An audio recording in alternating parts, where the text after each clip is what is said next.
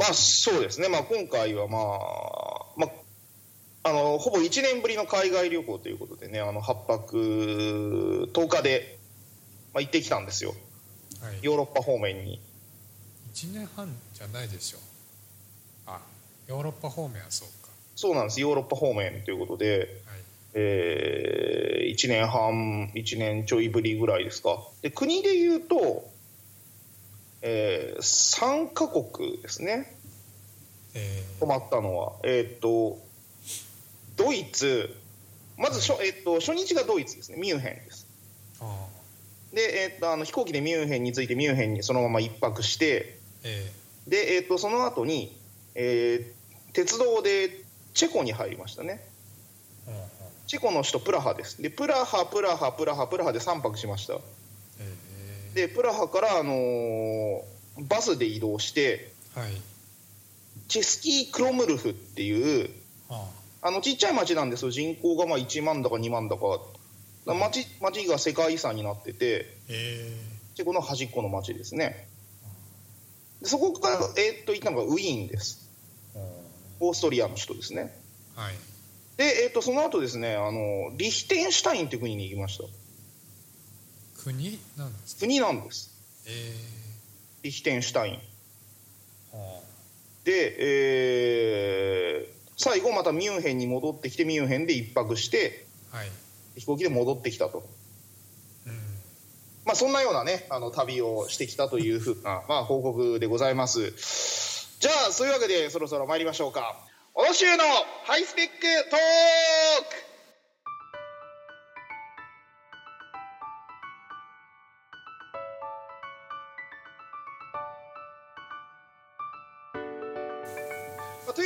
旅行に行ってきたんですけど、はい。あのーまあ、前もねちらっとあのハイスペック道具でお話ししたかもしれないんですけどもはい。あの冒頭でも申し上げましたがあの1年ちょっと前ぐらいですね、えー、と年でいうと,、えー、と今2018年。だから2016年の12月末にはい。私一度ドイツに行ってるんですね。あその2016年の12月末が、えー、と3回目のドイツ。あはい。ということになる。そうなんです。で、えっと、1年ぶりに、まあ、今回ドイツが中心でなかったといえばあの行きも帰りもミュンヘンですから、はい、まあ、ドイツを含む国に行ったということ。で今回4回目のヨーロッパ旅行ということになりますね。で、えっと今回4回目なんですけどその前回の3回目の、えードイツ旅行で、えーはいえー初日に携帯電話 iPhone ですね。iPhone がぶっ壊れるというようなあのひどいトラブルにあったそれが3回目なんです。1年ぐらい前。しましたよねその話。しましたしました。であのーまあ私は英語がさっぱり喋れずにであの全ての旅行はあのツアーとかではなくあの個人手配で、うんはい、えー飛行機のチケットとか、えー、と宿とかをあの全部自分でそのネットで抑えているというようなスタイルでやってやってたんです。やってるんです今でも、はい。うん、で英語喋れないんですけどあの iPhone があれば全部その全部管理できるしあの翻訳さソフトもついてるしみたいなところで安心しきって言ったら、あのーまあ、1年前の旅行では初日に壊れたと。はい。熱々になっちゃってとあそっからがもうひりつくような珍道中だったんですけどでで翻って今回ですよ、あはい。まあ、先週帰ってきたんですけどあのー結論から言いますと、はい。えー iPhone が壊れなかったら楽ですね海外旅行。ああのーなんかイージーモードですよね。あそんなに楽になるんですね。いやなんかねいや本当ねあのービビって言ったんですよ前回のことがあるから。え ままた壊れるんじゃないかってこまた壊れるんじゃないかって思ってね。と壊れないでしょ。いやだから本当にねあのーすごい万全の体制で行ったんですよ。壊れること？をえーあのいやまあいや冷静に考えたら壊れないんですよ携帯なんてそうそう。そうそう壊れない。あのーいやねあのいや僕も最初はその iPhone なんかその充電なんか電圧が違うからみたいなところこともあったのかななんて思ったんですけどあそんなわけないですよ。だって iPhone 全世界で売ってんだからあはい。あの100ボルトから240ボルトまで大丈夫なんですよ。はい。うん。うーん。まあだからそうそう壊れるわけないんですけどやっぱ前回のあの恐ろしさがあるものでえーあれですねあの モバイルバッテリーあるじゃないですか。はい。であの必ず一度モバイルバッテリーから充電するっていう、うん、iPhone の充電はモバイルバッテリーから。モバイルに一度電気入れてそうです。iPhone に入れるはい、でモバイルの電池が切れたら初めてモバイルだけ充電するみたいな、うん、と よっぽど怖かったですね。でえーっとでもそれでも何かトラブルがあった時のためにはい。えーっと今 iPhone6S を使ってるんですけどはい。その前の前の iPhone4 がまだ動くのでああの最悪のバックアップのためにあの契約してない iPhone4 もカバンの中に忍ばせるっていう、あ よっぽどあれだった。まあ、結局使わなかったんですけどああの大丈夫だったので、まあ、そういうわけでですね、あのー iPhone があったらヨーロッパは大丈夫ですね、ー。えうん、ー、で大的にはうん、大丈夫となるとはい。あの人の海外旅行の話とかあんまり面白くなくないですか？まあね大丈夫な旅を聞いてもね。なんかすごいそのなんかねほら強盗に襲われたとかなんかそのとんでもない目にあったとかっていう話だったらなんかそのね興味深く聞きますけど結局僕の今回のその旅行全体的に一言で言うとはい楽しかったなっていう話なんですよ。それだけ？うんまあざっまあまあ、細かく言うとまあ何が楽しかったみたいなねあの具体的にはこういうことを言ってこういうところに行ってみたいな話になるんですけど、はい。まあ、結局結論としては楽しい旅行でしたっていう話なんですよね。あんまり面白くなくないですか？そういうの。あーまあでも楽しいもいろいろありますからね。なんかでもなんかその旅行行って楽しかったなってちょっとそのちょっと自慢みたいになりません？はい。うん。ドイツだしね。うん。ヨーロッパ旅旅行して。なんかちょっと感じ悪くないですか？それ。今更それ気にしなくていいじゃないですか。まあそうそうハイハイスペックトークって時点でちょっと感じ悪いとこから出てるじゃないですか。スタートが。確かにそうですね、うん。ハイスペックですよ。10日もねヨーロッパ旅行するなんてやっぱり違いますねやっぱり。うん。なんかすごく今恥ずかしくなってきたんです。けど大丈夫ですかね？まあまあまあまあ。まあそういうわけでまあ、まあ、行ってきたんですよ。あそこは行ったんですか？あの温泉のサウナみたいな。あサウナは行ってないです今回は。何でしたっけ？ボーデン。ん？バか。ーデンバーデンとバかですね、ーデンバーデン。かうん、あれは行ってないです。あの場所が全然違ったので。そうなんですミね。ュンヘンにもあの温泉はあったということなんですけどあのほら寒いし冬だし雪降ってるし。であの温泉なんか入って外出たらもうなんか死んじゃうじゃないですか。う んそれ日本でも一緒でしょ。まあまあそうそうです。いやドイツの温泉ぬるいんですよなんか。えあということであの、まあ、初日ミュンヘンに着きましてー、はいもうじゃあ全部喋りますよ。全部喋るとちょっとあれじゃないですか。え1日目からずっと10日目まで全部喋るんですか？全部喋りますよ。今ちょっとなどれくらいかかるんですか？だってハイスペックなんですから。ちょっとかいつまんでいいんじゃないの、かいつまんでいいですか？ううん。あのーまあまあだから初日あれですよ。ミュンヘンですよ。ん、はい。でミュンヘン着いていや実は僕ねミュンヘンっていう街に泊まるのがもう3回目なんですね。えでミュンヘンであの有名なものっていうのはご存知ですか？ミュンヘンと言ったらー、あれですよソーセージじゃないですか。そうです。あのバイスブルスと白いソーセージです。はいはい。白ソーセージと一緒に飲むものと言ったらビールでしょう。ビールなんです。そうなんですね。あのーミュンヘン非常にビールが有名なところでああのーなんかドイツにはんななんかなんだ何千だったかな？なんか4000だか5000ぐらい4000種類だか5000種類ぐらいのーえ。あのビール会社があるらしいんです。そんなにあるんですか？ちょちょっとあのこれ嘘かもしれないから後であの 調べたらやります。とんでもない嘘だな嘘だとしたら。いやいやいやいやちょっと待ってください。あのビール会社がねとにかく異常にあるんですよ。日本はね小さいの入れたら、うん。入れても 100, 100もないんじゃないですか？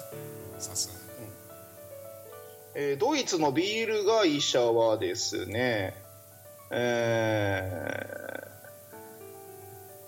ー、うーん少なくとも1000はありそうですね。えでなんかその半分ぐらいがミュンヘンを中心としたそのバイエルン州っていうんですけどー、はい。あのそこに集中してると。あーえっとごめんなさい。えっと全国に1300軒以上のビール醸造所があって5000種類を超える地ビールが作ら作られていると。ああドイツ。1300です僕今3倍ぐらい持っちゃいましたね。数千種類の会社とかなんか言いましたけど。種類としてはそれぐらい種類としてはまあそれぐらい。えその中のあの大部分があのミュンヘンを中心とするあのバイエルン州にあの集中しているということなんですけど。で僕今まであのミュンヘンいやだから今も申し上げた通りミュンヘン3回目なんです泊まるのがただですねあのミュミュンヘンのそのビアホールというものに今まで一度も行ったことがなかったんですね、えー、そんなに有名なのに。うん、だから今まで泊まってた時何してたのかっていうとなんかあ。何してたんでしょうね。本当だよ。うん。なんかねあのトルコ料理のあのケバブとかをなんかその辺のスタンドで食べてそのまま寝ちゃったような気がするんですよね。あとはなんかその辺の屋台で売ってるソーセージをなんか3本ぐらい食べてお腹いっぱいになったって、どこでもできるよ。うん、屋台のソーセージも美味しいんですよね。であのーでそんで着いてでとにかくこれはもうノルマとして3回目なのに3回あの3回ともビアホールに行かないってまずいだろうってこうはい。えー思って、えーついついてもなんか時差ボケも収まらないままビアホールに行きえでめっちゃ混んでたんですけど、ー、はい。まあたまたまあの僕がボケっと立った、あのー席の人がちょうどあの店を出るところでそこに座り、あえーでそのままビールをあの500 1杯500ミリですね。あのドイツのビールってあれなんですよねあのグラスに線が引いてあってー、え。ここが0.5リットルみたいな。ー、え必ずここまで入れなきゃいけねえみたいな。ー、あき決まりなんですよそういう。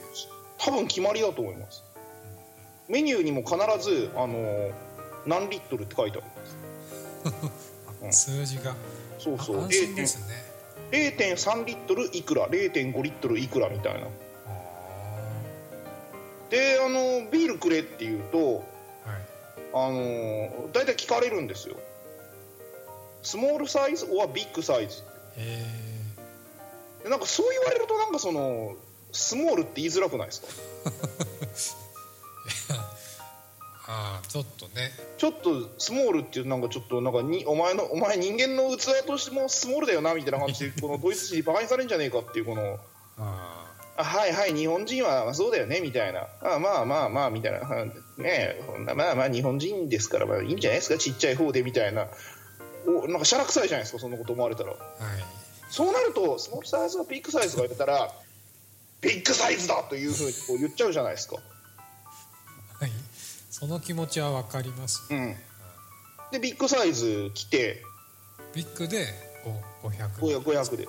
店によってはね1リットルのところもあるんですけど 今回は1リットル。はなかったですねはい500でした。えで500をそので来て来たらなんかねの飲んじゃうじゃないですかで一緒に食べ頼んだ料理が来るじゃないですか。あはい。であのーその頃にやっぱ一杯がなくなってるじゃないですか。う500ミリがでもう一杯頼んじゃうじゃないですか。んはい。でそんで2杯飲んでなんかでそんで2杯飲んであそろそろいいかなとかって思ってたらその店員があ「おなんか次のおかわりどうすんだ?」みたいな感じで聞いてくるじゃないですか 1リッター飲んでるのに。1リットル飲んでるのに「うん。おかわりどうすんだ?」みたいな「おかわりどうすんだ?」って言われて「いらねえ」って言うと「はい。あまあまあ日本人はまあこれぐらいが限界だよね」みたいに思われるかもしれないじゃないですか。基本的にほら僕全部あの被害妄想なんで、はい。うん、別に会計でもいいんだけどみたいな感じでこう雰囲気を出されるともう一杯くれこうあそれもビッグサイズなんですか？うん、でもうそこそうなるとですね。それもうベロベロでしょえーあの聞いてくれないんですよ。最初ビッグサイズって言ったら。あなんか黙ってビッグサイズ持ってくるんですよ。ああ1回目行っちゃうとはい、この人はビッグサイズしか飲まない人だって。うん。いや僕がちゃんとドイツ語喋れたらあのもうちょっとちゃんと言えたのかもしれないですけど。ああ。同じの来ちゃうそうなんですよね、うん、であの、まあ、お店にもよるんですけどあのミュンヘンは特にあのビールが有名なところなので7種類ぐらいあるんですよビールが。そこの店は。えー、選べんですね。そうなんです。本当は7種類飲みたいじゃないですか、はい。まあ、それは無理だからまあ3種類でまあそれでなあの1.5リットル飲んでで飛行機12時間乗ってあの実は8時間あってあただでさえちょっと気持ち悪いのにもうフラフラですよ。あフラフラでした。やばかったです。それで終わりですよねもう。わ、うん、その1.5リットルでさすがに終わりました、うん、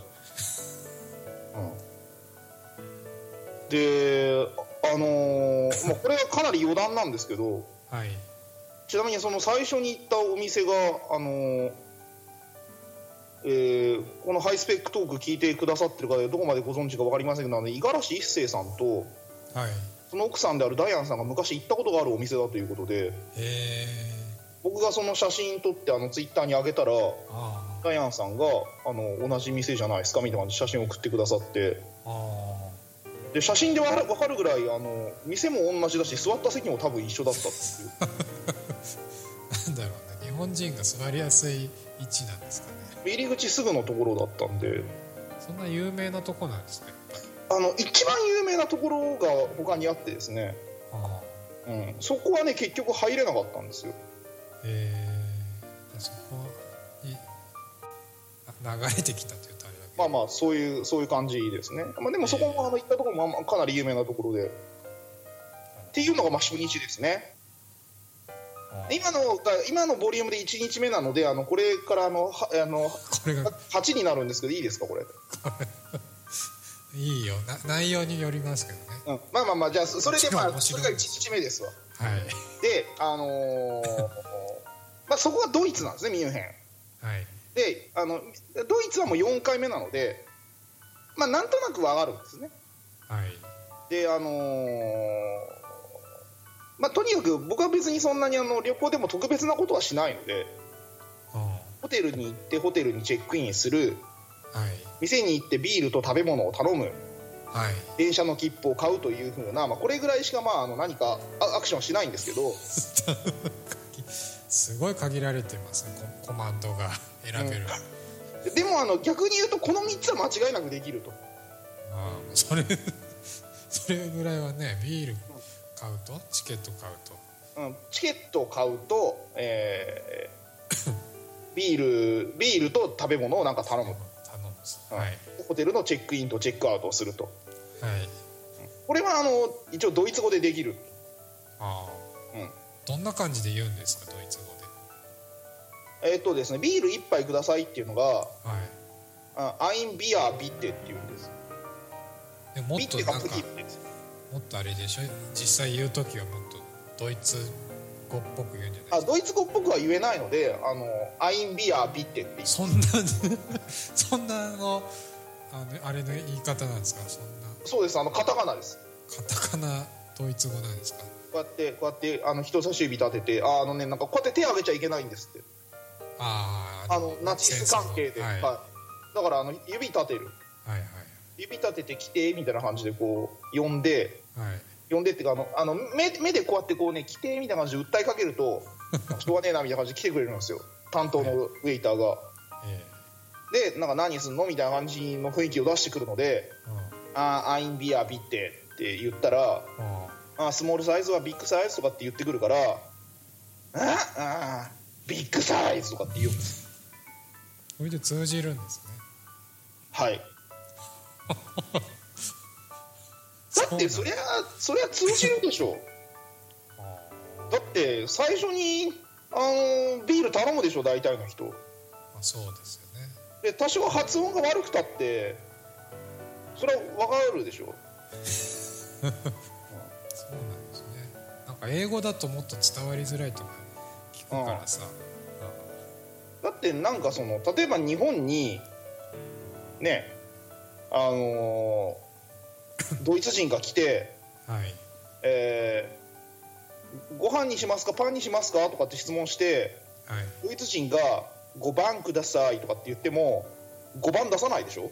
あ ご飯でしょうな。ご飯でしょ？あはい。だからわ分かるんですよ状況的に。なるほどね。あの前も言ったかもしれませんけどあのなんか何？あの、えー日本人は英語の発音ができねえみたいな感じであの何ですかあの R と L の発音？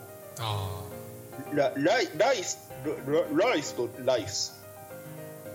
なんかそのあ RICE でライスじゃないですか、あはい。えー米米じゃないですか。はい。で L これをあの R じゃなくて L にするとはい。なんか飲みとかしらみだったかな？しらみって意味だそうです。はいはいうん、だからその日本人は英語のあの R と L の発音ができないですね。あのねお店でねライスくださいとか言ってて私しらみしらみ出てくるかと思ってびっくりしましたよとかって。バカじゃねえのかおめんっつってこう。どの世界になんかレストランに行ってなんかしらみくれっていうやつがいいんだってこうわかんだろそんなのって。まあね状況でね文本当なんかそういうのをねなんか日本人をバカにするためだけにね発音ができないしとかっていうやつ本当にもうね本当にもう不愉快ですよね。はい。2日目行ってもらっていいでしょうか。あすいません。はい失礼しました。まあまあということでですねあのあのだからドイツだとできるんですよ。アインビアビッテって言えばいいんですよ。へであのーであのー大体レストランに行くとですねあのードイツであのとても人気のある豚のとんかつ的な食べ物がありましてえシュニッツェルって言うんですけどあでメニュー何何だか分かんなかったらシュニッツェルビッテってビッテがプリーズなんですよね。って言ったらあの豚の揚げたのが出てきてこれは日本人の口にも合うんですよ。うんとんかつ。うん、とにかく困ったらあの店に入ってアインビアウンドウンドアンドですね。ウンドうんシュニッツェルビッテって言ったらあの豚の揚げたやつとビールを出してくれる。いいですね。そうなんです。でもでもここここからが問題なんですけど僕はあの2日目からチェコに入るんですね。はい。チェコはチェコ語なんです。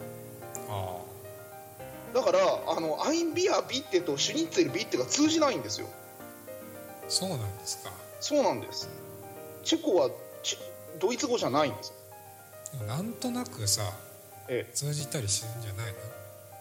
あのまあそういうことを言ったらあのー無理にドイツ語喋らないではい、うん。うん。あの「This beer please」とかって英語で言えばいいんですけど。ああなるうん。ポークカツレツプリーズみたいな、うん、まあまああのそんなこと言ったって僕英語も喋れませんのでね、うん。うん、まあまあまあまあその辺、まあ、だから、まあ、ドイツ語だってあのビールくれとシュニッツェルくれと会計してくれぐらいしか言えないので。あの、まあ、結局何も分かんないんですけど。うん。でもまあそのチェコはとにかく未知の国ですしあの言葉も分からないということでチェコに入るわけです。はい。でチェコチェコ入ってあの、まあ、ミュンヘンから5時間半電車でかかったんですけどそんなかかるんですか？そう普通の人はミュンヘンで乗り継いであの飛行機でそのまま入るらしいですねプラハに、うん、えそして1時間ぐらいで着くらしいんですけどあの僕バカなんであのミュンヘンからその。ー、距離どれくらいなんですか？その日どれぐらいでしょうね。電車で5時間東京から？九州ぐらい？東京から新幹線みたいに行くんですか？名古屋ぐらいですかね。えどうだろうね。えーっとですね距離で言うとですねえー距離で言いますとですね400キロぐらいですね。ー、ああなるほどね、まあ電車で5時間。だからあんまりスピードの出る電車ではないと。はい。であのーまあめちゃくちゃビビりながらまあ行ったわけですよ、はい。うん、であのーまあとにかくあのーもう5時間半も電車に乗ってお腹空いてたのでうんなんかあの5時間半も何するんですか電車の中で？5時間半暇でしたね。どんな列車なんですか？そのこう座席がボックス型なのかあのそれ座席としてはあの新幹線みたいな感じで全部前向いてる感じです。えー、それに 5, 5時間半も乗るんだ。はい。あのチケット買って乗って席確保して、あとは出るの待つだけだなって思ったらあのさっきどう考えても胸ポケットに入れたはずのチケットがなくてどっかやっちゃってあの5分間、はい、あすっごいいろんなとこ探し回って、えー、でなんか周りの人から「え何この人」みたいな「何この人のこの変な動き」みたいなちょっと分かるでしょ。チケットないよ。チケットないみたいなこの。でいやなんかそのいや隣が韓国人だったんですけど、はい、韓国人な何この人みたいな感じで見られたから「いやチケットがないな」とかってあの言ってチケットがないから俺探してるだけなんだよみたいなことを口で言ったんですけど日本語だから分かるわけないんですよ。チケットがないなとかって言っても、うん。はい、まあそしたらあのえっ、ー、とカバンの中から出てきたんですけど 無意識のうちにしまってたらしいんですが「あよかったよかった」とか言ってあのあの危険な顔した韓国人にチケットあったよみたいな感じで見せて、はい、別に気にしてねえけどみたいな顔されて、うんまあ、そこから5時間半プラハまでずっと一緒だったのでちょっと気まずかったんですけど。まあまあまあそれはあれ、えー、さておき、えーとまあ、プラハに着いたわけですよチェコの。はい。うん、であのチェコ語が通じるかどうかも分かんねえというようなあの不安を抱えながらあの地球の歩き方に乗ってたレストランにとりあえず入って、はい、大丈夫かなと思ってたらですね、ええ、あの思いっきりウェイターがあの渡してきたメニューが、はい、あの日本語なんですよ。えでまあ、日本語オンリーってわけじゃなくてあのチェコ語英語日本語と3つ並んでるメニューでめちゃくちゃ簡単にオーダーできたんですよね。日本人が来るんですね。日本人めっちゃ来るみたいですね。でなんかそのビールもビールも頼んだんです。ビール持ってくる時に「はい、はい、乾杯」とか言って置いてくれたりとか。で僕がそのまま飲み終わったら「えおかわり?」とかなんかその言ってきて、えー。うんうんみたいな。うんまあう、うん、まあ嬉しいけどまあちょっと肩透かしみたいな。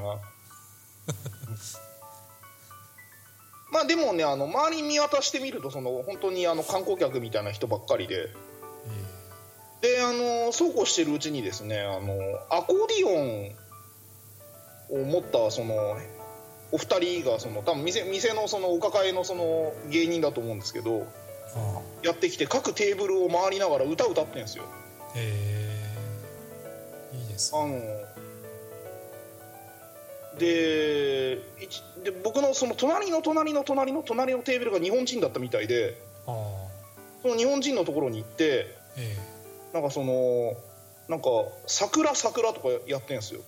へえででそれでそのそこからなんかまた何人何グループかこう来て、うん、で僕の隣がなんかロシア人のグループだったみたいで。すごいすごい国際色というか、ね、どっから来たのみたいな聞いててその後なんかロシア民謡なんですかあのカチューシャみたいなのを演奏してて。はい、やべえ次俺んとこ来るとこれやばってこうやだいや俺一人なのにこんなのやられたらもう本当に恥ずかしいと思ったらあの僕のところは華麗にスルーされて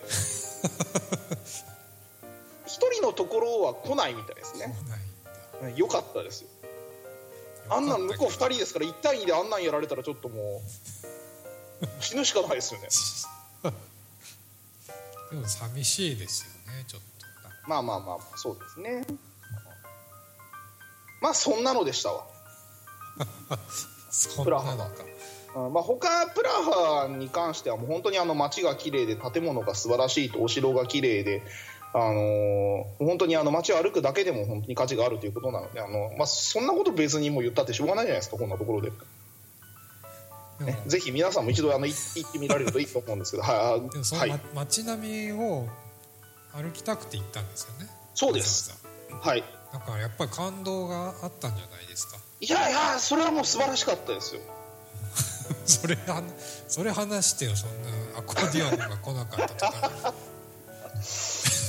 いやもうそれはね本当にあの素晴らしかったとしか言いようがない それラジオなんだからさもっと言いようあるでしょ何が良かったとかさあのー、まあ、まずはなんかいろんなタイプの建物があるんですよね。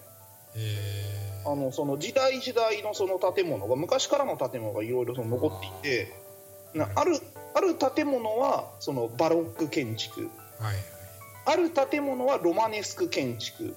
あであのこっちの建物は、えー、とルネサンス建築みたいな。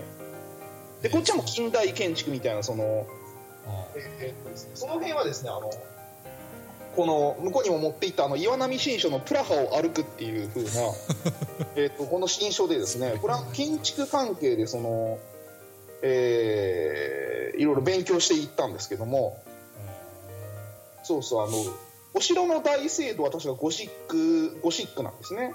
あでその前の町の教会がロマネスクだったかな。えー。であのーその前のその地区にアール・ヌーボーのアパートみたいなのがあってで、まあ、これは今新書をそのまま読んだんですけど、うん、でもいろんなんですか？区区画で分かれてる感じなんですか？そうですそうです。いっぱい混ざってるんですか？あでもあそれは混ざってますね。えー、面白いですね。ユダヤ人地区はちょっとやっぱ独特な建物だったりとかあ。シナック、うん、礼拝所があったりとかして。で歩いて。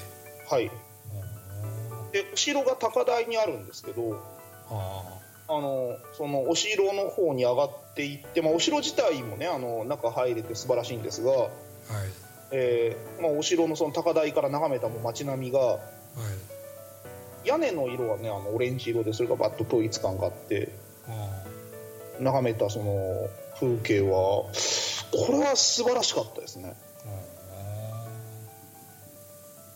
あうん、素晴らしかったなとしか言いようがないんですけど。いやあのー そのた高台のお城のはい。見たことありますよその写真。そうですか。上から見る。はい、うん。あのそのお城の高台のところにあのスターバックスがあって。あスターバックスがあるでなんかその世界一美しいスタバというふうにも言われているということなんですが。えな街並みが見えるんですよね見見えるところがもう美しいとそうなん。あはい。でそれであだから僕もそこちょっと入ってみようと思ってスタバ行ってはい。日本でスターバックスがほとんど行ったことないんですよね。今まで人生で3回ぐらいしか行ったことないんですけど。あなんか小野修さんのイメージとち違いますもんね、うん。スタバ。まあ、そもそも私そのコーヒーを飲む趣味がないので、あまあ、でもなんかそんなことも言ってられないですかね。やっぱなんか世界一美しいって言われるスタバ行ってきてよとかやっぱ言いたいじゃないですか。スタバ入ってえなんかあのなんかキャラメルマキアートとかいうのが甘かった覚えがあるのでそれを頼みたかったんですけどえはい。キャラメルマキアートって言って通じなかったらどうしようっていうちょっとなんか怖さになって どうしようって。あのカフェオレを頼んだんですけどあでがで頼んだのに気づいたんですけどあのせんあの先ほど申し上げた通り何が美しいかっていうとその景色が美しいんですよね。あはい。で、まあ、当然っちゃ当然なんですけど景色が見える窓際の席はもうほとんどみんな占拠されてるわけですよ。ああなるほど。まあねけ景色がいいわけだからね。はい主に中国人と韓国人。ああそうなんですね。そうなんですだから、あのーカフェオレを持ってそのうろうろしたらですね、あのー空いてる席奥の方しかないですよね。あ。だからそのしょうがなく奥の方に座ったんですけどあの景色なんか全然見えなくて 単にスタバですよね。あ普通の。普通のスタむしろあの日本のスターバックスよりちょっとなんかあの床とか汚ねえんじゃねえかっていう で周りはその韓国と中国の方ってなんかすげえでけえ声で喋ってて、うん、なん。どこにいるのかわかんないですね。ここここプラハなんだかね。なんか韓国なんだか上海なんだかみたいな、うんっていうっていうことがありましたね。ありますね。でもなんかそういう あれがイベントがちゃんとそうですね。まあまあまあまあそうでしたね。あのスタスターバックスに行ってでまあお城お城綺麗でしたね。その日もビールとなんか食べて。そうです。その日もそうですね。ビール。いやそれ2日目だから2日目は、えーあ昼から寝ちゃったんだ。スタスタバから戻ってきてスタバお城から戻ってきてその午前中にお城とか回ってたんですか？散歩して。そうです。平日ですよね。平日です。どこに行ってもあの韓国の方ばっかりでした。あーなるほどね。であのそうですね。まあまあそれであのプラハで何泊したんだ？3泊か。3泊しまして。でその後あのバスで、えーチェスキー・クロムルフというまああまりご存知ないと思いますけどはい。チェコのちっちゃい町に行ってはい。バスで行ったんですよ。そのバスってちょっとなんか怖くないですか乗るの？まあね。僕あのカナチューバスとかもたまに平塚とかで乗るんですけどそれも怖いの？だってカナチューバスとかマジでどこ行くかよく分かんなくないですか？書いてあるでしょあの表にさ。あいやなんかなんか同じ行き先なのになんか平塚発あのーなんか伊勢原駅行きなのにはなんかなんとか系統とか言われて行きたいバス停に行けねえみたいな。い、カナチューは確かによくわかんないよね。そうなんですよ。あだからバスバスというものに非常に私不信感があるんですけど。ー金額もよくわかんないそうなんですよ。一律じゃないから。ええドイツのあれ金額バスの金額ってどうなんですか？あ一律ですね。一律なんだ。一律。すごくこれは分かりやすいです。あ一日券とかあるし。えー、まあまあ今回長距離バスだったんであの事前予約だったのでまあまあちょっとその路線バスは少し違うんですけど、えまあ、事前予約でまた3時間ぐらい乗ったのかな。ー、すごいな。あでバスの中もあのみんなその韓国の方ばっかりで。えー、どこ行ってもいるんですね。あのー本当にねどこに行ってもいらっしゃいましたね。日本でもね上野とかねうん。屋根線のあたり韓国と中国の人多いですよ。うん。ドイツもそうそうなんですそうチェコチェコもドイツミュンヘンも多かったですしね。えいやだからまあその、まあ、向こうの方からしたらまあお互い様だってことは重々わかるんですけどー、はい。もうヨーロッパまで来てこんな韓国人に囲まれたくねえなっていう。いやいやそれはお互い様なんですけどね。向こうもね日本に向こうからしたらなんかそのねチェコまで行って日本隣日本人かよみたいな気持ちになるかもしれなってると思うんですけど まあまあまあまあ、まあ、お互い様なので言わせていただきますけどね。まあまあそれでチェスキー・クロムルフという町に着きチェスキー・クロムルフ。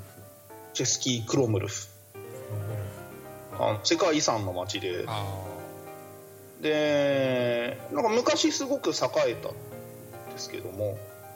あ、えっ、と一時何か何何のきっかけだったか忘れましたけど衰退して。あ漠然としてるな。衰退した。昔ってどれくらい昔なの江戸時代ぐらいなんですか？江戸時代ぐらいじゃないですか？でなんかあって衰退して。なんかあって衰衰退した結果はい。あの建物がそのまま残ったということなんですね。昔の、その当時うん、戦争の時とかね、まあ、どうどういう状態だったんですか？戦争の時はだからそのちょっと全然栄えてなかったのでああもう全然戦闘に素ならなかった。して。ああ、はい。なるほど。それで残ってそうなんですよ。世界遺産になってると。そうなんですえなんか一時期その廃墟みたいになっちゃってたみたいで、ー、ああうん、でもその後あの観光資源としてのなんかその再発見みたいな感じで、えうー、ん、でお城が非常に綺麗で、あうん、でまああのまあ半分行ってから気づいたんですけどあはい。あのお城が綺麗で博物館とかもあるんですけどお城とか博物館はああ。11月から3月まで閉まってるんですよ。11から3え観光シーズンじゃねえからって言って。ー、相当長く閉まるええ。マジか。その間何してんですかね。何してるんでしょうね。観光以外にお城ってねええ。住んでんですか誰か。いや誰も住んでないですね。なんかでなんかお城のその敷地は入れるしなんか塔とかは登れたんですけどはい。ななんかあのーいわゆる内部には入れないという、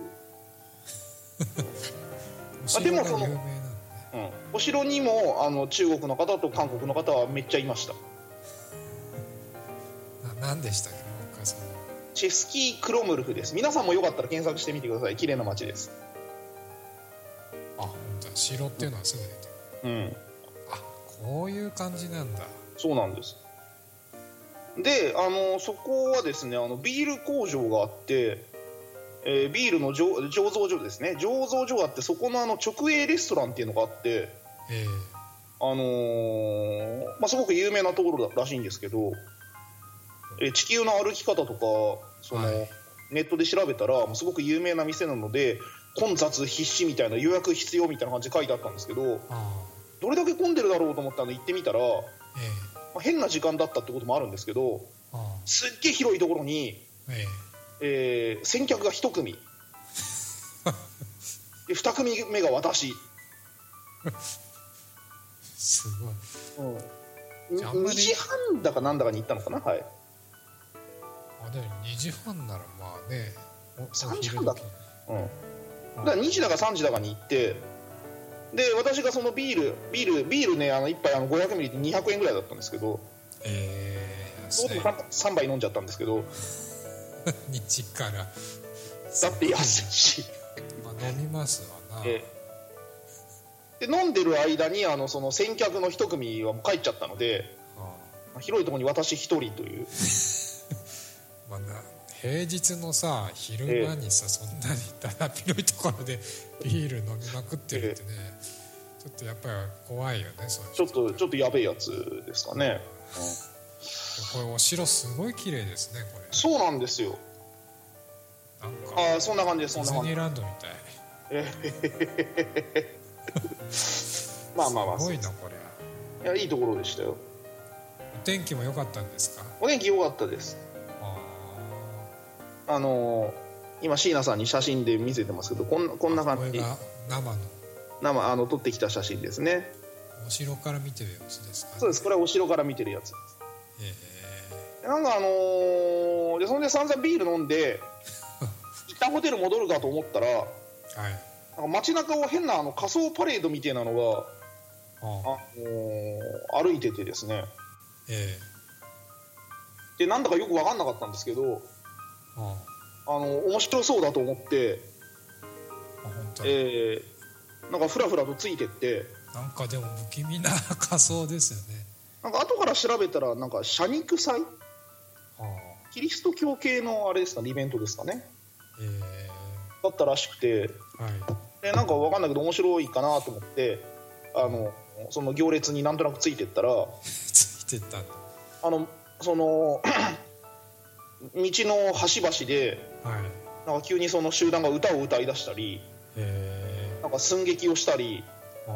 まあ、チェコ語なんでさっぱり意味は分からないんですけど、あうん、なんかなんか愉快だなって言ってこう。よ酔ってるし。酔ってるし。でそしたらなんか途中でなんかあの振る舞い酒みたいなのしてる人がいてえ「飲んでって」みたいな感じでこうプラスチックのコップに入ったやつなんか配っててなんかうんたただなのみたいな感じでこうじゃあもらもらっちゃおうかっつってこう飲んでまあまあ強い酒でさらに酔っ払っちゃってで寸劇の後にねあのああれあれですよねあのちっちゃい女の子とかがあはい。コップ持ってあのええ。その辺の人にあのお金入れてみたいな感じで回るんですよ。ええ。まあ入れちゃいますよねなんかいろいろね。まあね酔ってるし、うん。うん入れちゃって。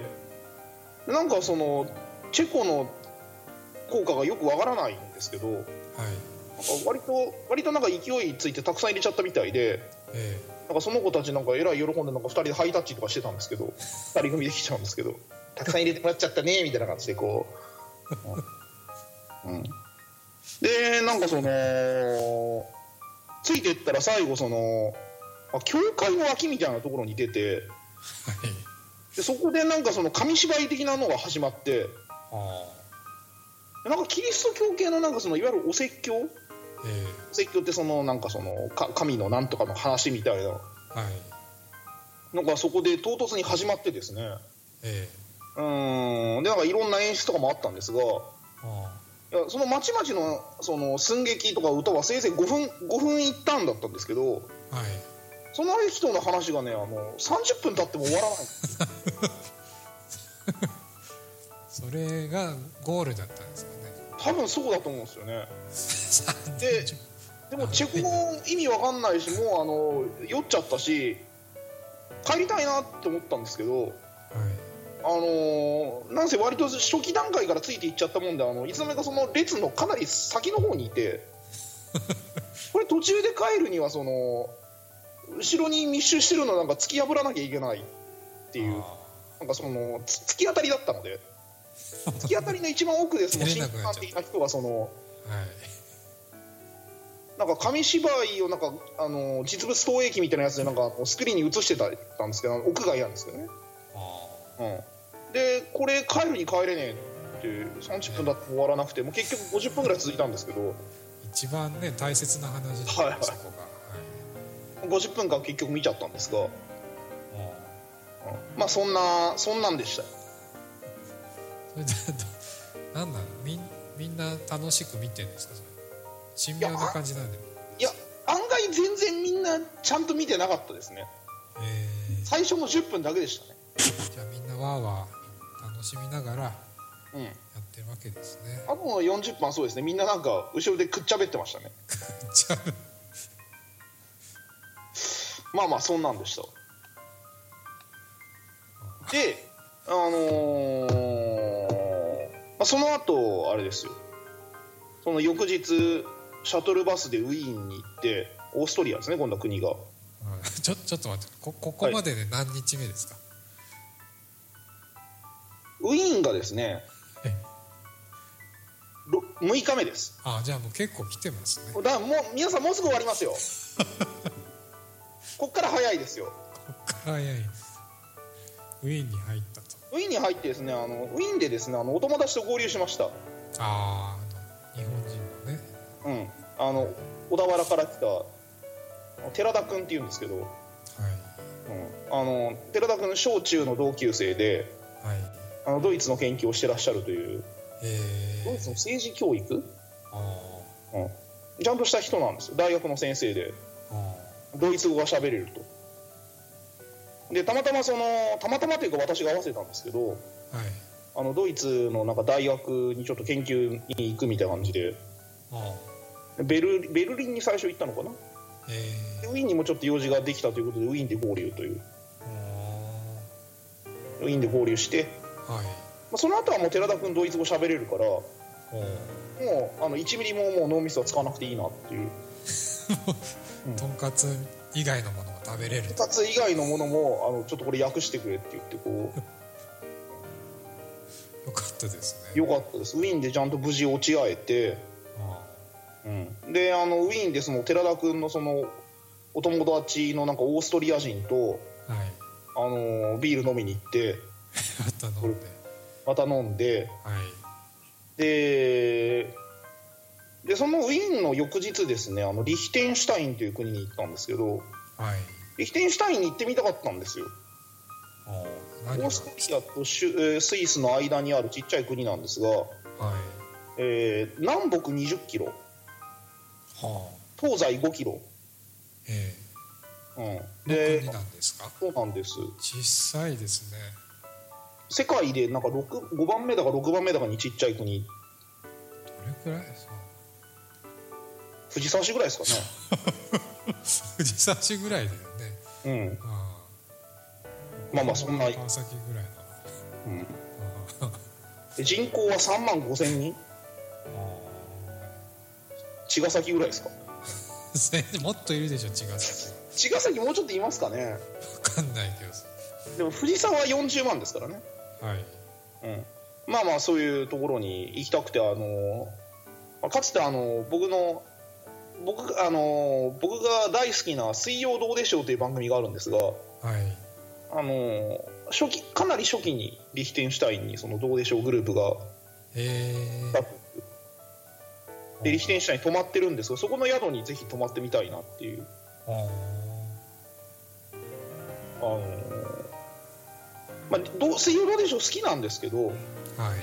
なんかそこまでやるほど別にそんな熱狂的なファンってわけでもないんです どっちなんですか？が なんかなんでしょうね。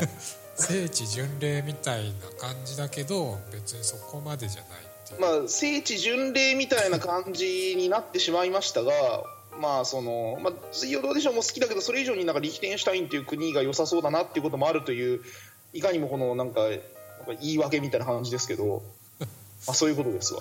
はリヒテンシュタインでそのホテル泊まっていいホテルで、あはい。えーよかったです。よかった。それなどういうホテルなんですか？古いんですか？なんかですねめちゃくちゃ古いホテルなんですよ。えちょっと読んでいいですか？この、えー、とホテルの説明文。これ大丈夫ですか？もう1時間ぐらい行ってないですか？ー、大丈夫だと思います。えーっとですね、えーこのホテルは本当すすごいんですよ。すごいとか楽しかったとかえー非常に語彙がバカっぽいですね、私。大丈夫ですかね？えーこのホテルはですね、えーこのホテルはですね、なんか1600年ぐらいがあるあるとか書いてなかったっけ？えすいません、嘘つきました。ー、そうなもっと古かったです。のおお概要リヒテンシュタインの首都ファドゥーツに位置しブドウ園に囲まれた1380年築の歴史的な四つ星ホテルです。1380 1380って言ったって室町時代とかですか？ああ人。まあそれぐらいじゃないうん。これおかしいなって600年以上経ってるってこと？600年以上経ってる。すごいホテルだったんですよ。本当かね？いやでもねあのすごい古かったです。何作り？石でできてるの？いや木だと思うな。木がそんなに持つもんなんです法隆寺とか持ってますからね。か 法隆寺並みの法隆寺あまあもっと古いけどね。ええ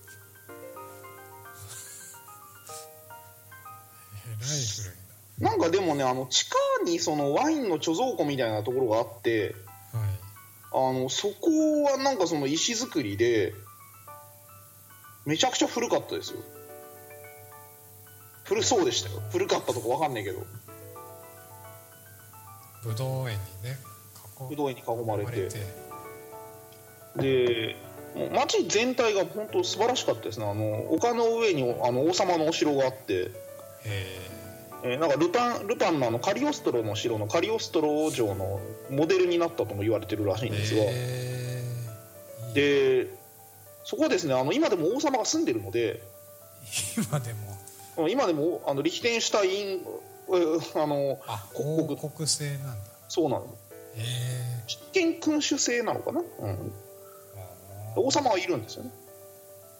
でその王様が住んでるから内部は公開してないあつまり人んちだから。あ、うん、人んち国家のね。まあまあそうですね、あうん、だからあの外が近くにいて外から眺めることはできるけど中は入っちゃダメと。なんか門番みたいな人いましたもん。ででここはここから先は私有地のため立ち入りを禁じ禁ずるみたいな感じで、まあ、日本語では書いてないですけどはい。なんかそんなこと書いてましたもん。入ってくんじゃねえぞみたいな非常に良かったですね。でそのせんあの我々が泊まったホテルであの夕ご飯食べたんですけどーはい。あのそこの食事がもうめちゃくちゃ美味しかったですね。えー、何料理なんですか？スイス風みたいな感じで言ってましたね。牛牛のローストスイス風みたいな。えー、美味しそう。よくわかんないけどあとですね何でしょうねあのあの最初スープがカリフラワーのスープみたいななんかそのポタージュみたいな感じになってて、あうん、美味しかったですね。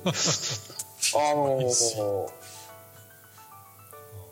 なんかねいやななそれあのカリフラワーとか僕は全然わからないですがあのなぜあの寺田君が全部ウェイターに聞いてくれて、えまあまあ、うむしろそのウウェイターとウェイトレスと相談をして何を頼んだらいいかみたいな感じでドイツ語でめっちゃやり取りをしてあ僕はバカみたいにポケーっと見てるだけなんですけどあドイツ語喋ってるなみたいな。ーでもそんなね歴史のあるとこだからやっぱりかなりあれなんでしょうね。うん。いいホテルなんでしょうねそこ国の中で。だってシングルあの、まあ、ツインルームをシングル使用したんですけどはい贅一沢泊一泊2万4000円とかしましたもん。でも思ったことじゃないな。それでもっと行くのかと思う。じゃないそんな言い方したら。いやでも一泊食2万事もついて4000ですよ。あ違います。食事はあ別です。抜きでですか？はい。あじゃあま朝食はついてました。ああ。夕食は別にあの9000円ぐらいですかね。ああでもやっぱり高いですね。いいとこですねそうですね。だって大体あの今まで僕がそのミュンヘンとかプラハとかで食べてたのはあのビール1杯え安安ければ200円高くてもなんか400円ぐらいのあ3杯飲んでで食べ物はあの1品だけ頼んで800円とか900円ですからね。あ1食2 3 0 0円ですからね。あそれと比べりゃまあかなり、あはい。えー、いいですねカリフラワーのポタージュはあの頼んでねえのに出てきたということでなんかサービスだったらしいです。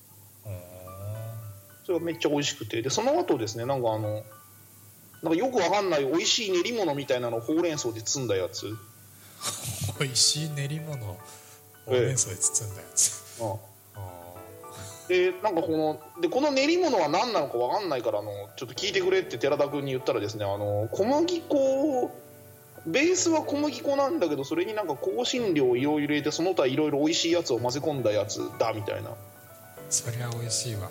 ええ、あ美味しいのが混ぜ込んであるかそうら美味しい。石の混ぜ込んでっていうことでした。そこはあれ結構部屋もいっぱいあるんですか？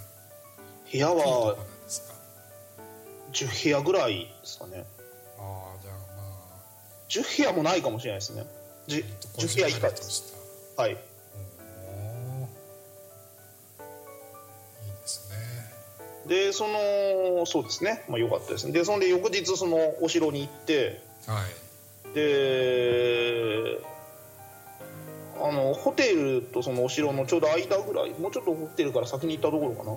武道園があってあでその武道園があのお王室の所属らしい所有らしいんですよ。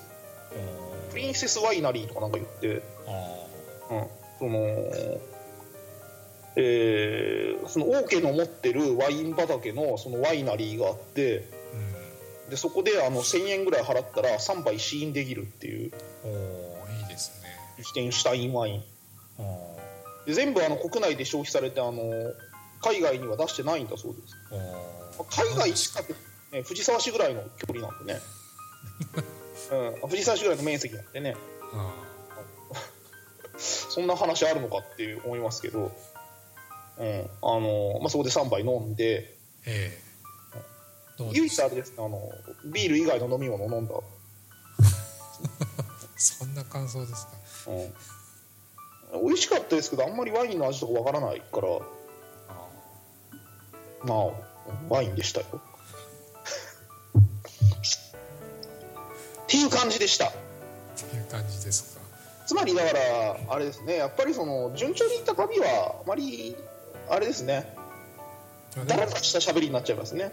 面白いじゃないですか。あーポイントポイント。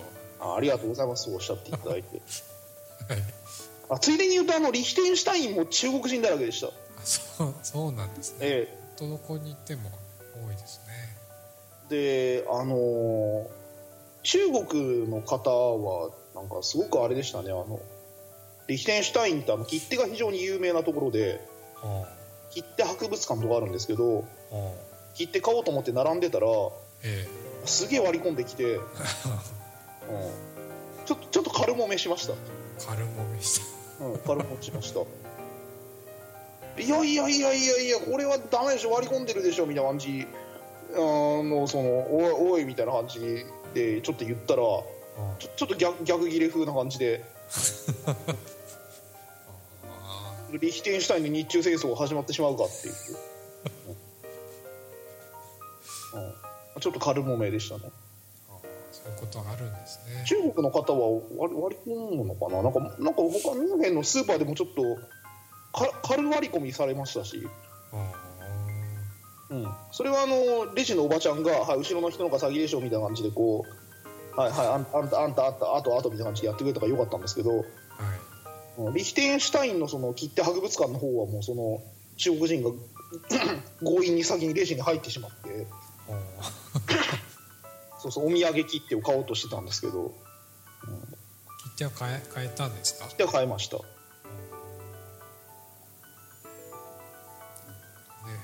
韓国の方はそういうことはしないですねあそうなんですか、うんでなんかあのすごくおしゃれな感じの服を着てらっしゃる方が多いですね。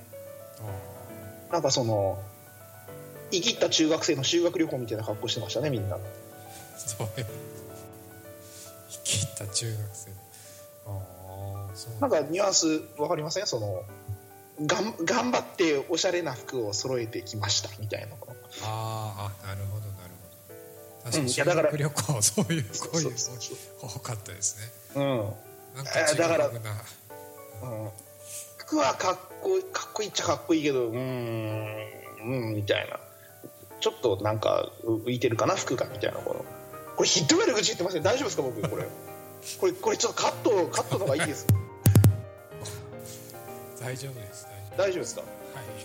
あで中国の方はねなんかあのイトーヨーカドーかなんかで売ってそうな服をイトーヨーカドーとかダイエーとかで売ってそうな服を着てる人が多かったですね。小野修さんどういう格好で？旅するんですか？僕はユニクロです。い 今みたいなそのジャージみたいなの着てるんですか？ジャージは着ない寒いですから、ああなるほどね。えー、と上下ユニクロです。寒いんですね。であコートだけあのウールのトレンチです。あコートはちょっと高いやつです。一番上がちょっと高かったらいいでしょ何でもあとは。ああそれで全部ね覆ってますはい。はい。はい。はいそれでもうあれですか？最最終日ですか？それ。ねでそんでリヒテンシュタインからの5時間か。また5時間ぐらいかけてミュンヘンに戻ってきて。はいミュンヘンでビールをまた飲んであ終わりです。あなるほあのーそうですね。で寺田君っていう方がドイツ語がペラペラで、どねはい。まあ、大学の先生やってらっしゃるぐらいだからすごくあの優秀な方なんですけどあ。あの、えー家にそのなんかエッグスタンドって分かりますかね？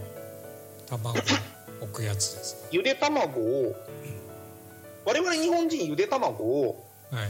あのー食べる時って全部ふ剥く場合が多多いじゃないですか。先に、はい。はいでなんかヨーロッパではそうですね。ちょっと半熟にしてあエッグスタンド卵立てに立ててあはいはい。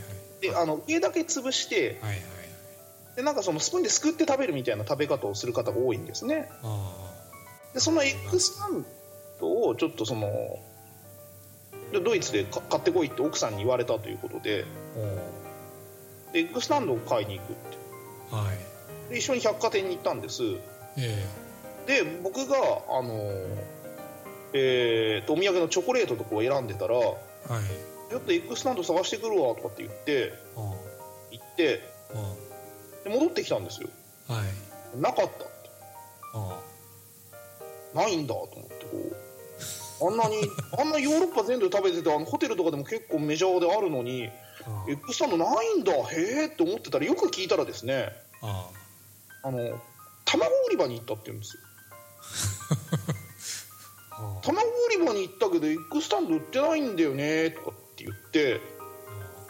で 卵売り場卵売り場じゃなくてさ食器売り場にあんじゃねえの？っあて私が言ったらですねその発想はなかったとか言ってましてそうか食器売り場かそうかとかって言ってあの、まあ、一緒に食器売り場に行ったらもう卵スタンドなんか20種類ぐらい置いてあったんですけど卵売り場には卵しかないでしょうね大体そうですよね。卵売り場だから、えあえいや言ったいや卵売り場に行ったら卵しかないんだよ。ってそれはそりゃそうだよ。自分で卵売り場って言ってんじゃねえかよっていう。で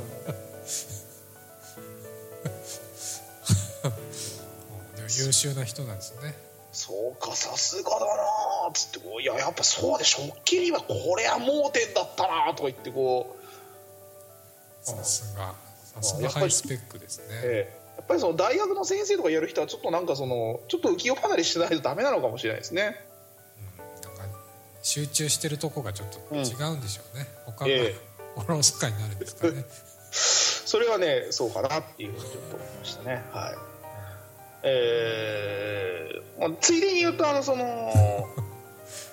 ウ ウィーンからリヒテンシュタインまで飛行機で移動したんですけどはい。えっと、ウィーン国ウィーン空港からそのスイスのチューリッヒ空港ああのー僕はもうその寺田君と合流してからもう脳みそ一厘も働かしてなかったのであはい。その飛行機もあの全部任せっきりにしてたんですけどはい。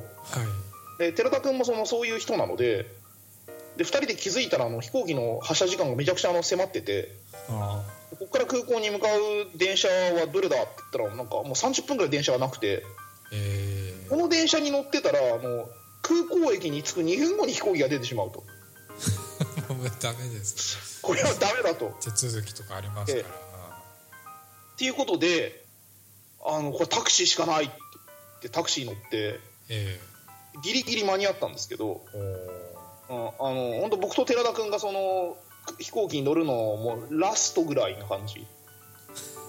僕らが乗ってそのあと1人だけおじさんがいたかな。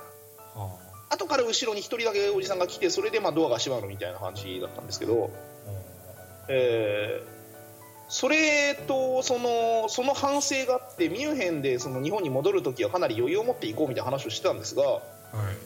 あのその前にあのお酒をまた散々飲んじゃったもんであお互いになんかボケっとしててあ寺田さんも一緒に戻ってくるんですね日あそうですそうです。あの同じミュンヘン発羽田着の飛行機で一緒に戻ってきたんですけど本はい。結局そのミュンヘン空港に着くのがえ出発のあの30分ぐらい前になっちゃってえ出発のされギいリ。やだすげえギリギリだったんですよ。で今度はそのスイス、えっと、ウィーンスイス間はあの、まあ、同じそのヨーロッパ圏内なのであのパスポートがいら出国とかしないんですけど、はい。えっとミミュンヘン空港ではその出国手続きとかなんかその税関とかいろいろあのあるからこれはやばいと 全然反省が生きてない、全く反省が生きてないんですよ。でめちゃくちゃ慌てて頑張ってそのすごい走って 頑張って。あ行ったのにあの飛行機の出発が40分遅れて、あの全く余裕になってしまいむしろ時間を持て余すっていう。なんかすごく雪が降ってたんですよ。ええあそうなんですねでその40分経ってからようやく機内にあの入れますみたいな感じで機内に入ってはい。で機内に入ったのはいいんですけど飛行機は全く動かないんですよ。ああ天候が悪いであであのー飛行機入ってみんな座ってからなんですけどあはい。あの30分から動かなくてああ30分後にはい。あの管制塔からの指示により今期の離陸は3時間後になりますって言って3時間後なら3時間後でも最悪いいけど飛行機の中入ってからそれはちょっと辛いなっていう。あ 機内で。機内で。機内でプラス3時間ですよだから。片道一応1時間かかるのに。え動かない機内で3時間待ってたんですか？そうです、ええそれは辛いな。10時間とさらに乗るのに、もうだからそのそれも含めたら14時間になってしまいました機内で過ごしたのがね、どうせ機内にいるならね 動いててほしいですけどね。そうですね。であのーまあ全日空だったので最初のアナウンスが日本語なんですけどはい。はい3人掛けの席で 僕寺田君その左にあの知らないドイツ人って並びで座っててはい。最初の機内アナウンス日本語ではい。ドイツ人が寺田君に何々なんて言ってんのって聞いてはい。寺田君がさらっと英語であのドイツ語でえあなんかあの出発3時間後だってって言ってドイツ人が頭を抱えるっていうシーンがあったんですがえはい。こういうところでさらっとドイツ語でなんかあのそういうこと言えるの超かっこいいなっていうふうに思いました。かっこいいですね。あでも彼はあのエッグスタンドの場所はわからないと。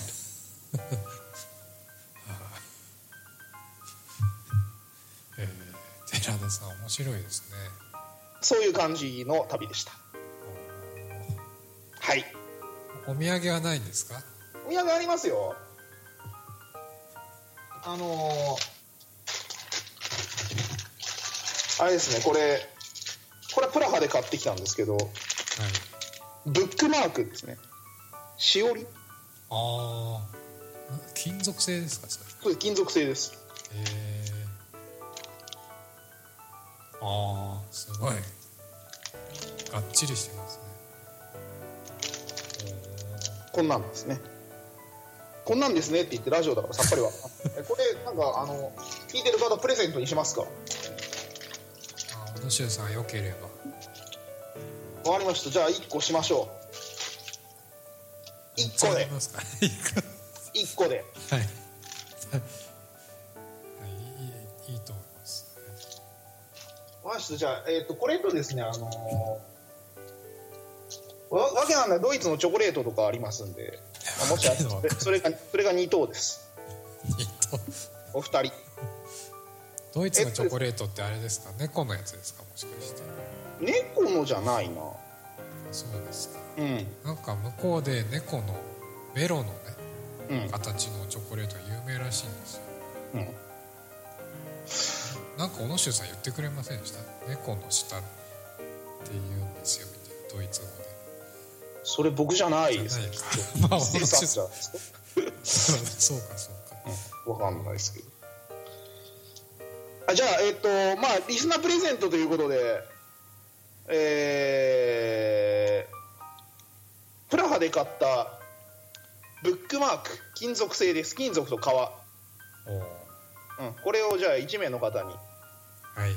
えー欲しいということをじゃあ私のツイ,、あのーツイッターではい表明してください。はい。ツイッターアカウントはツイッターアカウントは ONOSHU の2です ONOSHU の2はい。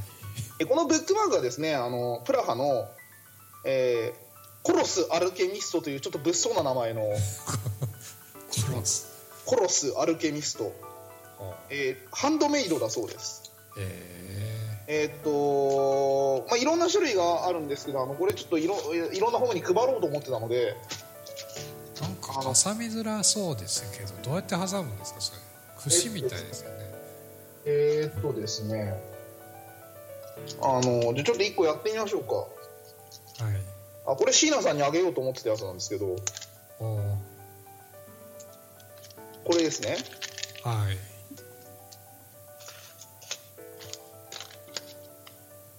全くちょっとラジオ的じゃない感じのでちょっと恐縮ですけど。